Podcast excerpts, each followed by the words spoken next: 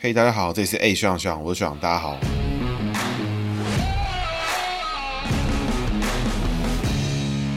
Hello，大家好，这是 A 学长学长，我学长，大家好，学长又回来啦。学长今天呢要讲的是何志伟啊，为什么会讲何志伟呢？是因为最近呢，其实民进党内有很多争议啊，就是很多不管党内同志也好啦，党的支持者也好，这个民进党的这些人呢非常痛恨 有这个何志伟、高嘉瑜、王世坚在这三个人呢，在二零二二大选呢，民进党输到脱裤子之后呢，这三个人对于民进党有内部有些攻击，那支持者非常的不爽，所以有这个炎上的一个行动啊。目前呢，现在就是在一个一阵混乱之中呢，我觉得因为高嘉瑜跟王世坚其。我都已经做过，高嘉瑜呢还有一个这个林炳书的 patch 版本，所以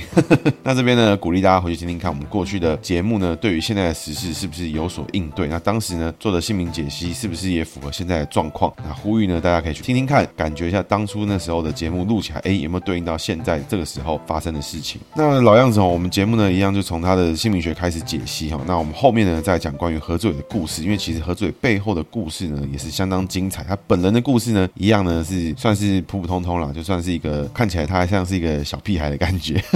但他其实呢已经是一九八二年出生哈，民国七十一年属狗，壬戌年哦。何志伟的志呢是志气的志，伟是伟大的伟，这个有志气又伟大的一个概念的。那基本上呢，壬戌年属狗的话呢，用那个志气的志字呢，那个这个志呢是上面一个士兵的士，底下一个用心的心，它这个心呢就是一块大肥肉的意思。所以因为何志伟呢是属狗，狗呢是非常喜欢吃肉的，就是黑狗掏心有没有？就是这个意。意思啊，就是说狗呢吃到肉就特别的爽，所以何志伟这个人呢，个性乐不乐观？绝对是乐观。他面对这种外在的攻击啊、挑战呢，他会不会用一个他独有的乐观方式去面对？我相信他绝对可以面对这些指教啊、批评啊等等，他的内心呢是足够强大，这没有问题。那何志伟的字字上面这个士气的士呢，一方面呢，因为将相士，我们要把士解成小的意思，它的士本身呢还有土的形状，所以我们要解成土，解成小的时候，这个格局来看的话，因为何志伟本身属狗，所以狗是小生肖，小生肖逢。从小呢，就是好的格局，所以它外在上面呢，走一个这种不会是一个最显眼、最亮眼，需要去抓别人眼球的一个外形设计。但是呢，当我们看成土字来看的时候呢，土呢逢这个人字的水，土克水，走上克的格局。所以呢，虽然整体来看，这个士兵的士的这个士字呢，对于何志伟来说，他的生肖是好的，但是他会有偶像包袱，他会注重自己外在的形象，希望看起来帅，希望看起来就是每天都很追求自己形象上的要圆满、要好看这样。所以何志伟这个人呢，你跟他相处当朋友哦，何志伟这个人个性绝对是乐观。跟他相处绝对是好的，而且他就是偶包重了一点之外呢，跟他相处起来，哎，应该挺有趣的。那这何罪伟的伟字呢，人字旁哈，那右右边是一个这个韦小宝的韦，整体来看就是一个伟大的伟啊。那这个人字旁呢，因为属狗逢人哈，狗仗人势，所以当何罪伟的名字里面出现一个人的时候，哎，哇，确实呢，他就是一个财位上非常好，非常能够知道说做什么事情是有益的、有帮助的。所以你看他财位好的时候，哎，哇，党出现问题，党可能民调下滑，他可能这个对不起，我我还要选，我我不能不打你两拳呢、啊。这 有可能是这样，但也有可能呢不是哈，确实何志伟也有可能点出一些他看到的现象，那我们后面呢再来做讨论。所以何志伟本身的财位呢绝对是好的，因为狗逢人呢是狗仗人势，那名字里面呢只逢一个人啊是好的，但是呢如果你看到他的大姓的何字呢，这个何呢是一个人可的一个何字，那又多一个人，那我们在之前的节目其实讲过，属狗呢逢人逢一个没问题，但是名字里面有两个的时候，哇，他的忠诚度呢，或者他自己内心本身在思考一些问题的时候，对于他是不是要一直非常坚持某一种。价值，他可能就比较容易放弃一些。但我觉得，因为名字里面只出现一个，所以我们个人呢，我是不会去看他大姓里面那个人字。但是呢，潜在可能会有这个可能性存在。不过呢，在一般解读的话，我如果你问我自己的话，我只会解他名字里面有一个人呐。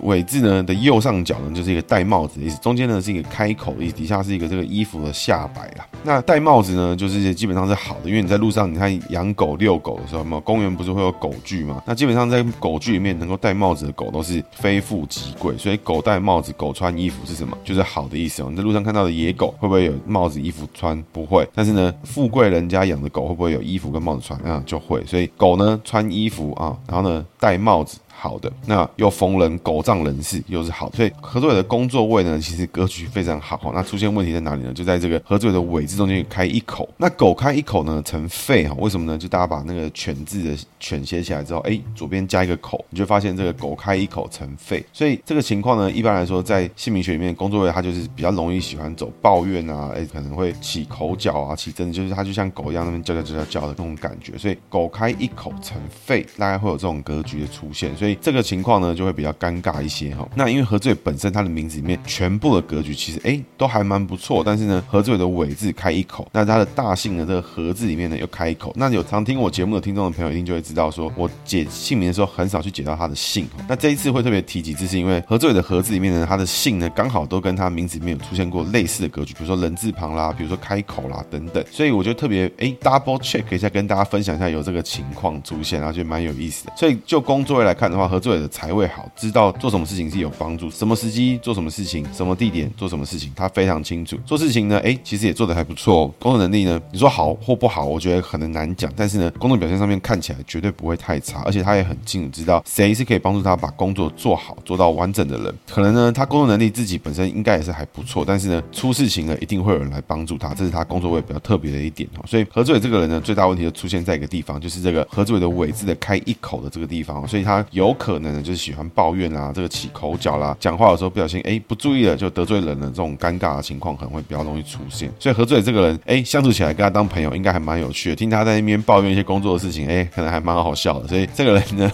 这我跟他其实也是有过几面之缘，不过他应该没有印象，因为我们是这个二零一四年在帮他扫街的时候，我们看过几次。他为人呢本身是非常的亲切，那确实外表呢外在也是维护的干干净净的，也是蛮整洁，而且对大家都蛮好的。那在节目之前呢，其实有看到查一些他的影片专访，他其实也说他有交了交往。那其实圈内一直有这个各种各式各样的传闻，不过在影片之中呢，何志伟已经说他交的是女朋友，所以我们姑且信之。那他女朋友呢，因为是在异性缘的部分，所以一样是吃肉那个地方，所以他的这个部分的格局呢，他的女朋友带给他的帮助呢，肯定是非常的大，而且是他心灵上很重要的支持啊。所以我觉得这样的互动呢，其实对何志伟也是有帮助的。那接着呢，要来讲这一次就是这一集的主要的重点，就是说，哎，其实很多人最近包含像是我们前面提到的，像高嘉瑜啦、王世坚啦、啊这个何志伟啦，现在统称的这个尖尾鱼啊，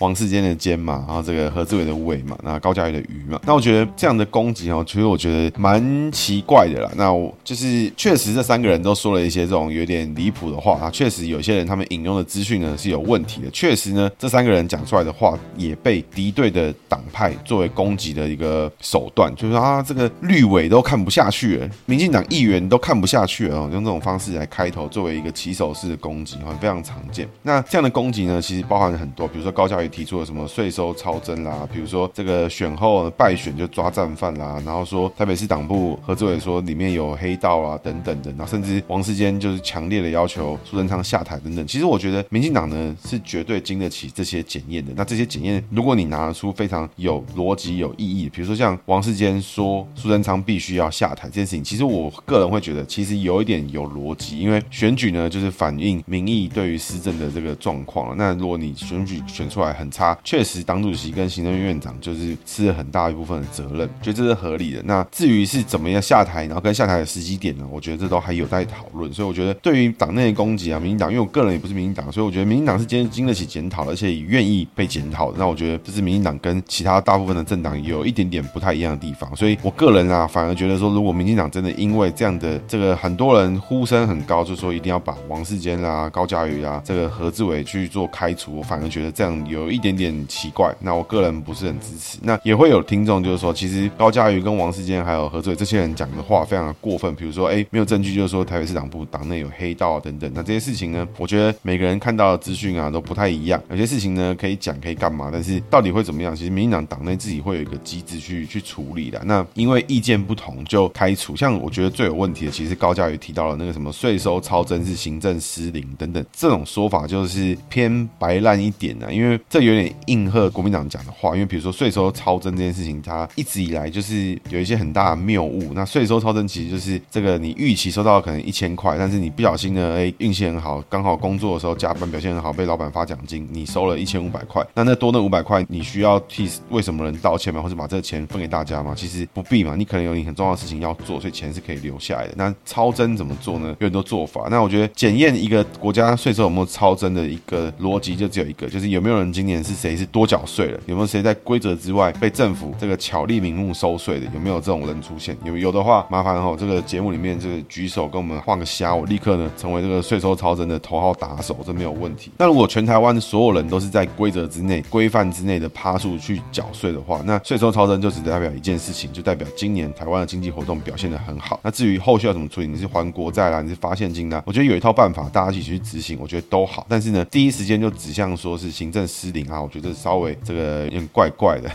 那也有人说，哎，行政失灵的原因是因为说没办法准确的预估税收的这个情况。那我觉得没有人办法预测税收呢会碰到武汉肺炎，没有人办法预测这个武汉肺炎呢会导致台湾刚好发大财，没有人办法去做这个预测。所以呢，哎，这个 说这种 事后的诸葛那种屁话呢，我觉得都是蛮容易。但是呢，你作为一个做事的人，确实你就要背起这种包袱，然后想出一套要制度跟方法来解决这些问题。那今天我特别来介绍一下这个何志伟。何志伟是一九八二年刚提过壬戌年，他其实呢最开始是出生在美国。那二零一零年的时候放弃了美国籍，他本身呢是在美国拿到一个硕士毕业之后，哎，放弃美国籍，回台湾之后就去当兵嘛。当完兵之后，哎，开始就是工作啊什么的。那在二零一零年的时候呢，当上了第一任的台北市议员，是士林北投区。那二零一四年的时候再连任。二零一八年呢，因为刚好当时这个士林大同的立委呢，当时是姚文智，他请辞之后，哎，何志伟呢受到征召就出战，然后顺利的呢从议员呢走到了立委的这条路。那在这个选举之中呢，其实也蛮精彩。那我们从他家庭背景开始介绍。其实何志伟的家庭的组成复杂的程度呢，就导致他故事精彩的程度啊。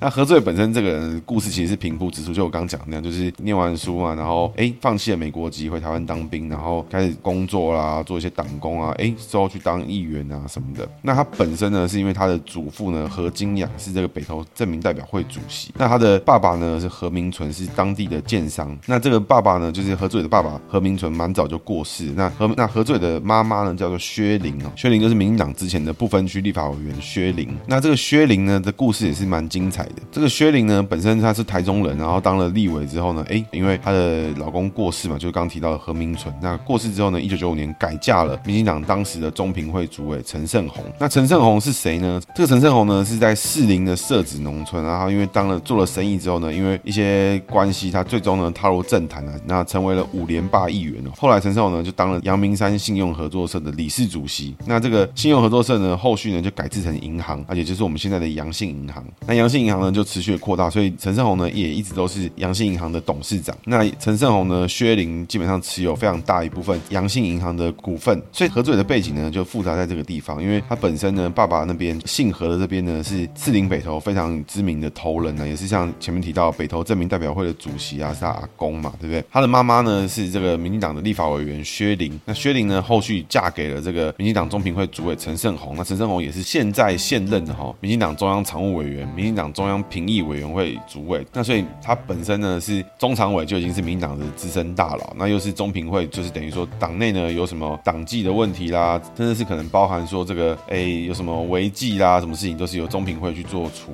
那陈胜洪呢，就是也是何志伟的继父了。何志伟的故事复杂，来自于他这个被动的发展了很多故事啊，其实也是他上一辈的人发生的事情。那你可以理解成哦，就是说这个何志伟他的。一家哈，就是等于横跨了，可能比如说，哎，从这个社子岛那边，哎，甚至是到了士林北投那边，都是他们家非常熟悉的地盘。那妈妈本身又是立法委员，所以跟民进党党中央的关系其实又还蛮不错。那甚至呢，因为有了银行在后面的话，哎，也成为了民进党一部分的金主，也是有可能的。那何志伟呢，这一次在选后的争议最大的是什么？他其实中间有几个啦，那都是一些很废的争议，比如说什么选举过程中帮陈时中画的沙画呢，不小心随便丢在垃圾桶里面。还被照片拍到，拍到的时候，然后说：“哦，我会先放在垃圾场那边，放在地板上，是因为我想要让画像呢可以接地气。干你，你道歉就好了。你讲这个接地气，人家听到是整个俩起来。所以就是何志伟就是也稍显北蓝的一点。那何志伟其实讲过蛮多，就是有的没有的事情啊。不过我觉得何志伟这个人，如果你跟他相处过，或者你看过他的专访，你就知道这个人就是这个稍微屁了一点了，爱开玩笑了一点。其实本身呢，应该是还蛮有趣的，分寸其实应该也是拿捏的好。只是有时候就是可能像我们前面新闻学解到了，就是狗开开一口。”哎，尘废啊，就是有点烦人。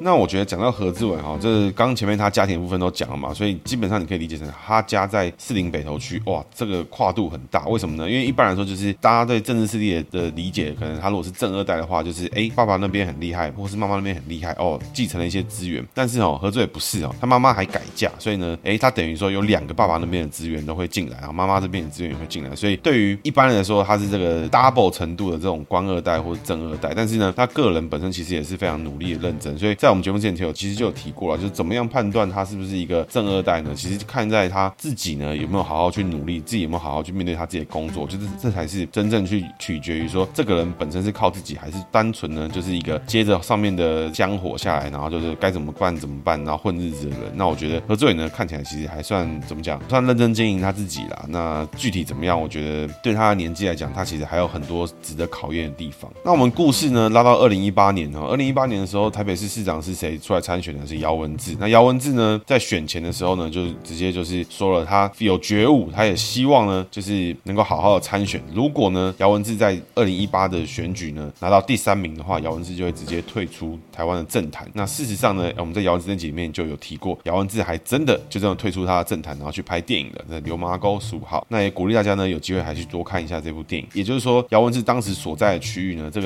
士林跟大同区哦，那这个选区的形状长得非常奇怪哦。在阮昭雄那一集，其实我们有跟他聊过这个问题，因为在选区划分上面呢，当时呢就把比较多泛绿的选民的区域呢划在同一区，也就是这一区士林大同区。所以那时候呢，就是希望说，哎，选区这样划分呢，这样民进党呢也不要针对小选区制去做一些有的没的，因为选区划分呢，如果你把票数多的区域划在一起，那这一党基本上当选几率就很高。也就是说，这个士林大同区的这个区域呢，在民进党来说是相对友善的区域。怎么说呢？其实呢，在二零零八年的时候，那个时候呢，就是因为黄世坚在这一区选过，然后呛下说，如果呢国民党给你们在台北市呢八仙过海呢，他就去跳海。然后后来呢，王世坚就真的去跳海了。那第一个呢，让台北市呢有立委选赢的区域是哪里呢？也就是同一区。那下一届呢，就由姚文智出来做参选。那姚文智呢，就第一个打响了台北市反攻的号角了。所以姚文智也是在这一区胜选。那姚文智当了两届之后呢，因为他参选了台北市长，刚前面有提到，那确实呢就退出政坛了。之后呢，后续呢就由民进党征召何志伟出来参选。那当时呢有三个主要的咖出来选，是哪三咖呢？何志伟嘛，就是我们故事的主角。再来是这个陈思宇，是民众党的。那国民党呢是陈炳甫。大家都以为是政党对决嘛，对不对？其实呢不是，其实是四林大同的这个士绅对决了。怎么说呢？我们前面已经介绍过了很多何志伟的故事了嘛。那这个陈炳甫呢，国民党的是国大代表陈崇光的儿子。那陈崇光呢，基本上就是把养乐多这个饮料带入台湾的代理商，所以在四林大同区那边有一个非常大的养乐多的转运站。那那边呢可以看到很多养乐多妈妈那边骑脚踏车什么的。那在当地呢，其实算是一个非常知名的一地点。那也因此呢，其实他在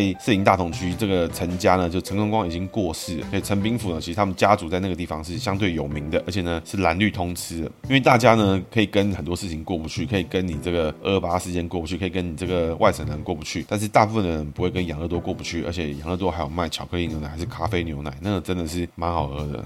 那另外一咖呢是谁呢？是市议员陈建明的女儿啊。市议员陈建明呢也是台联出身的。那他爸爸呢也是国大代表，所以陈建明呢就现在的在二零二二之前呢，他都一直是柯粉。那也是台北市议会里面少数呢挺柯挺到底的议员。那他是台联的。那他女儿呢就是陈思宇，所以他陈思宇呢也是民众党的发言人。所以大家看起来哦，好像觉得说哇，这个民进党对决国民党对决民众党哦，好像是都是政党里面的一时之选什么啊？没有，其实都是当地的这个士绅，只是他们有做很多事情。所以你说这些人是单纯的正二代或官二代嘛？我觉得也不算是啊。那那次选举呢，其实选举结果是还蛮经典的哈。为什么呢？因为那次的选举呢，在总共有五咖啦，因为两咖就是没什么票，那我们就不多提。何志伟呢拿了四十七点七六趴，那陈炳甫呢拿了三十九趴，那陈思宇呢拿了十二趴。所以大家要注意一件事情哈，因为那个时候呢，柯文哲还没有成立民众党，所以陈思宇是无党籍的，所以陈思宇在中山大同有能力开到十二趴哦，大家要记得哦，是开到十二趴，小选区制的时候开到十二趴，那这是很大大条的事情，为什么呢？因为从二零二二年、二零二零年，民众党呢在全台湾就是四趴开，那就是不会高于四趴太多，不高于四趴上下。但是呢，陈思宇在二零一九年有能力拿到十二趴，所以大家要知道，当时其实这种票数开出来都会影响到了很多柯文哲后续的动向。那二零一九年呢，何志伟补选上了立法委员之后呢，在二零二零年就是同年没多久之后的选举，何志伟呢以六十二点八七趴大赢国民党派出来的候选人是孙大千。那孙大千当时拿了三十四点九一趴。那我觉得单就这个画面来讲的话，大家可能第一时间想到的都是说，哎，民进党大胜国民党，因为二零二零年的时候是韩国瑜对蔡英文嘛，那大家觉得有这种风向上的区别。但是呢，如果你看到这个选票制来说的话，第一个国民党选出孙大千来在这地方做选举的话，孙大千本身的特性跟他出生背景呢，都是以党中央或是这种发言体系为主的。也就是说，这个区域呢，有可能哎地方派系呢有这么多人，你看陈炳甫派系没有出来嘛？那其他国民党派系也没出来，那就空降一个孙大千啊，那当然其他的这种在地的条咖就直接送你上路了，还选个屁！所以何罪呢就拿了六十二点八七趴，那也是二零二零年的时候何罪高票当选的这个区域。这个选区呢，也可以说它就是民进党最有把握的一区，在台北市啊这一区呢，真的就是算是形状长得有够奇怪的，一看都觉得画的有有点问题。但是呢，高嘉瑜厉害的点在哪里呢？因为内湖南港呢也是一区，那高嘉瑜有能力呢，在这种选区制里面打败国民党，所以高嘉瑜确实有他的厉害之处了。那很多人会提到，就是说为什么这些事情会发生？大家其实可以把故事拉回到两千零七年、八年、九年那附近，当时民进党内部也有掀起一阵检讨的声浪。那当时呢也打出了什么十一扣，包含像罗文嘉啦什么都有被打成十一扣，因为有很多检讨自己党内的声量，检检讨自己党做的不够好的声量。那那时候党确实就是以把这些人很多人划分成这个十一扣啦，或者跟我们意见不同的人，然后做这样的处理。那后续呢，反而让民进党更快的就是加速灭亡，直到这 到二零一二年的时候的这选举才被蔡英文慢慢的哎，整个又慢慢大家把大家抠起来，像人家都叫什么叫统哭啦，就把大家箍在一起，让大家可以更团结的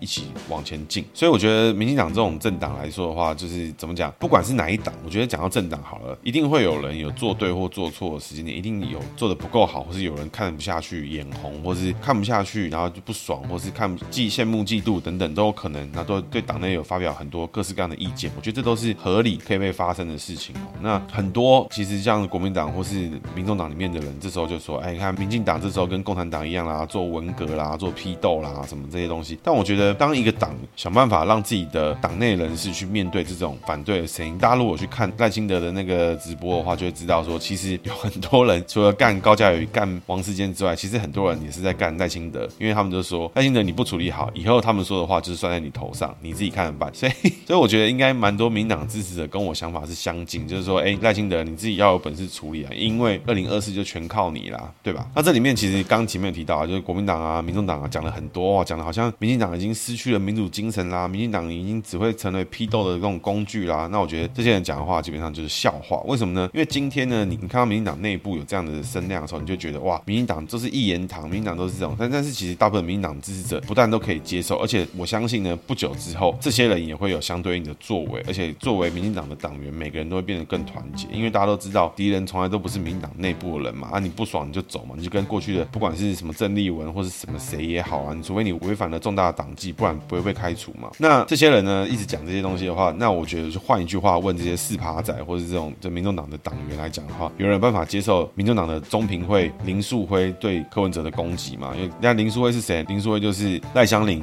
的助理，然后也就是被柯文哲呛说那条狗的人。那柯文哲呢，对于这样的人就不断的呛瞎。民众党的党员可以接受张义善，可以接受林冠年对于民众党内部的这种攻击或是这种资讯的披露吗？然后去对一个政党的运作作为指教跟论述的时候，哎，民众党的党员就可以心平气和的接受吗？还是你们也觉得，哎，攻击我的就是不对？所以我觉得，当你可以接受每个政党或是每个人都对你支持的人做攻击啊、批评啦、指教，而且你可以虚心的听进去他在说的内容的时候，哎，我觉得你可以很理性的去看这个事情。但如果你 ID 遮一遮，哇，发言内容遮一遮，你其实根本就搞不清楚你在干嘛，你只是因为你的偶像被骂了，你就不爽。那我觉得，哎，恭喜你，你就是那个双标仔。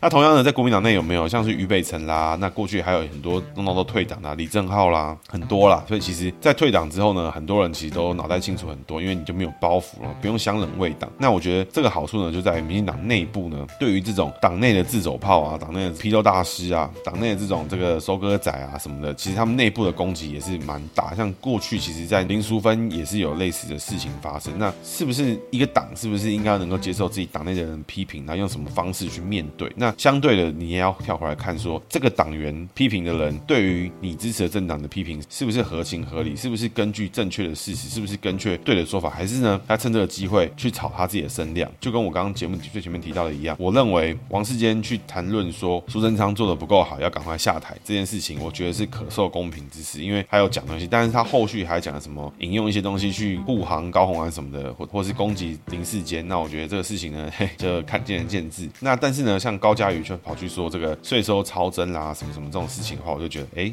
嘿，这个说话怪怪。那另外呢，就是何志伟呢，就我们这集故事主角呢，提到说台北市党部呢，陈时中选输了战犯呢，就是党内有黑道啦，什么等等这些事情。那我觉得这个其实说实在也有一点北蓝，要么你就是有证据，要么你就是明确一点的点出来。我一开始还觉得说，哎，何志伟攻击这些事情可能还有点道理。那直到呢，我翻到了另外一个新闻，是二零二零年的时候，台北市党部在选主委的时候，当时呢，他的妈妈薛玲跟王孝伟在选举的时候也是互呛黑道什么的，所以我觉得非常有可能这个选书呛加黑道，有可能是这个来自于家学渊源的部分。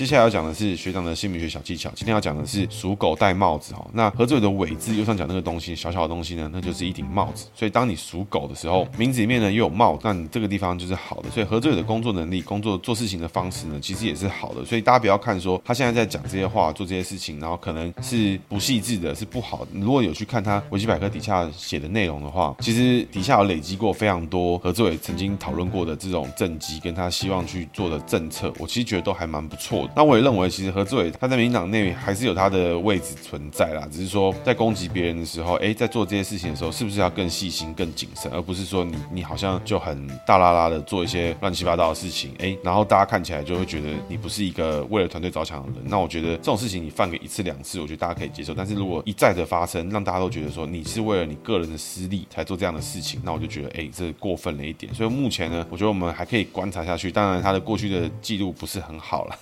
那我觉得。这个事情还没有严重到说需要这个被拿出来大做文章。那当然，我觉得这个整个让民进党内支持者有地方有情绪发泄的地方啦，有有办法凝聚共识的活动，我觉得都是好的。所以呢，他做的事情，你说他真的很差吗？我觉得其实也还好嘛，因为他真的问政能力很差，选民服务很差的话，他绝对早就准备要倒了啦。那有本事呢，民进党就在党内再出选一个民调更好的人出来做提名嘛。所以如果你是属狗戴帽子的朋友的话，你做工作的时候当然是非常努力认真没有错，但是呢，有时候也要注意一下，你是不只看到你自己？你是不是只看到了你自己的成果，忘记了你的团队，忘记了其实，在你的团成功之外，你你还要看到你团队的成功，你才是真正的成功，而不是说你团队都失败了，但是你个人是胜利。那这样子还是真正的成功吗？我觉得这是属狗戴帽子人需要注意的问题。当然呢、如果有你的同事或者你的朋友或者你重要的人，他是属狗戴帽子，哎，在什么位置不好说，可能是工作位，可能是人际位。当你觉得这个人过度理性、过于看重自己的时候，你觉得这是让你不舒服的情况，请你也好好跟他讲，不然呢，有可能他就会只顾他自己，然后忘记了身边有很多重要的事情需要被关心。